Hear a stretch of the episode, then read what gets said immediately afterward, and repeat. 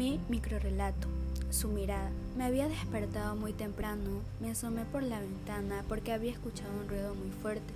Miré abajo y ahí estaba él. Me miraba con unos ojos verdes claros. Se me hacían conocidos. Su mirada era intensa. No podía dejar de verlo. Era pálido, alto, su pelo era de color negro. De repente me sonrió de lado. Me alejé. Después salí para ver si estaba. Seguía ahí mirándome. Recordé que este chico me había salvado la vida. Ayer iba caminando por la calle sin darme cuenta, casi me atropelló un carro. Si no fuera por él, yo no estaría aquí.